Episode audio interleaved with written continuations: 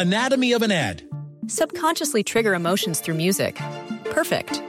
Define an opportunity. Imagine talking to millions of people across the U.S. like I am now. Identify a problem. Creating an audio ad is time consuming. Offer a solution. Utilize cutting edge AI. Imagine creating all that in under 30 seconds. Well, we did to create this ad.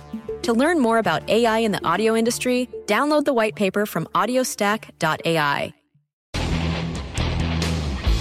Ciudadanos Informados, informando.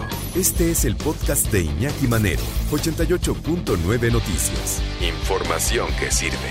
Tráfico y clima cada 15 minutos. Hay pandemia, sí hay pandemia, pero también hay adornos navideños en las casas. ¿Por qué? Porque mucha gente, pues dice, pues hay que, hay que subir los corazones. O sea, no podemos apachurrarnos, sí, nada más los que estamos en casa, pero pues, si ya nos vamos a quedar cuatro o cinco en casa, pues hay que quedarnos bien, ¿no? Que, que, que venga esa alegría, aunque suene, suene a nombre de programa de tele, ¿verdad? Pero bueno, mi querido Toño Morales, Toño Morales que está, pero bien Felipe González, ¿cómo estás, mi querido Toño? ¿Qué tal, mi querido Iñaki? Pues aquí andamos, fíjate, luego de recorridos y ver cómo están las... Es que, híjole, son sentimientos encontrados, Iñaki, tú haces este tipo Ajá. de recorridos, en serio, son sentimientos Sí. encontrados, porque eh, escuchas a las personas cuando en la calle te las vas encontrando, eh, preferentemente con cubrebocas, y yo, por ejemplo, les preguntaba que si pretenden o no eh, adornar sus casas, como lo podrían hacer cualquier otro año. Vamos a hacer a un lado el tema de la pandemia por el momento. y Yo les preguntaba si iban a adornar o tal vez lo iban a dejar por otro lado porque tal vez la se- situación no se preste. Para empezar, una de las personas que me encontré me dijo, no sabes qué, es que es que si no adornamos, entonces Mm. qué nos queda. Vamos a escuchar. Para después, porque no, pues no podemos salir a, a comprar muchas cosas, nada más con lo que tenemos en la casa. ¿Y van a festejar de todos modos o nada más Eh, no, nada más nosotros tres que somos mi esposo y yo y mi hijo. ¿Cómo adornaban antes? Eh, pues con luces, flores, árbol, navidad este, natural, pero pues este año no. Esperemos que los que estemos con los que estemos nada más a adornar pues, con los que estamos ahí porque pues para traer eh, más familia pues como que no, no se puede. Nada más los que están. Más los que estamos en la casa. Entonces eh, habrá que utilizar lo mismo que el año pasado. Ah, pero ah, eso sí, hay quien sin embargo dice, mira, ¿sabes qué? ¿De, de qué hay? Hay la pandemia, el coronavirus, pero las tradiciones tienen que seguirse, sea como sea. Vamos a escuchar. Sí, vamos a seguir con las tradiciones, con la familia. ¿Cómo adornan? Nacimiento, árbol, este, muros. Pues yo pienso que tenemos que seguir con las tradiciones, ¿no? Nadie va a venir o no podemos dejarlas por lo que haya.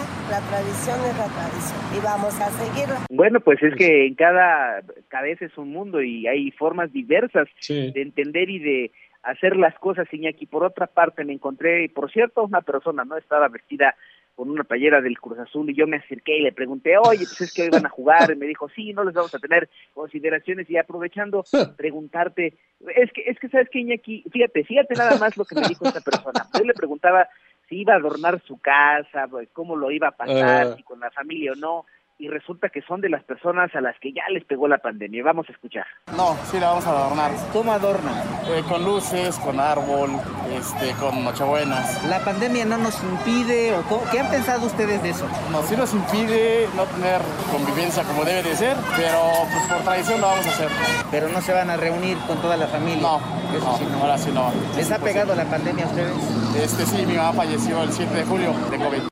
Ay, cuando me dijo eso último, Iñaki, sí se Ay, sí, ay, ay, sí. híjole, qué complicado, pero a pesar de esto trata, por, por lo menos él, con su familia, de tratar de, de pasarla lo mejor posible. He de comentarte también, mi querido Iñaki, amigos del auditorio, que me llamó muchísimo Sí. la atención, porque andaba yo caminando en los alrededores del mercado de Sonora y colocaron una verbena que, no, haz de cuenta que no hay pandemia.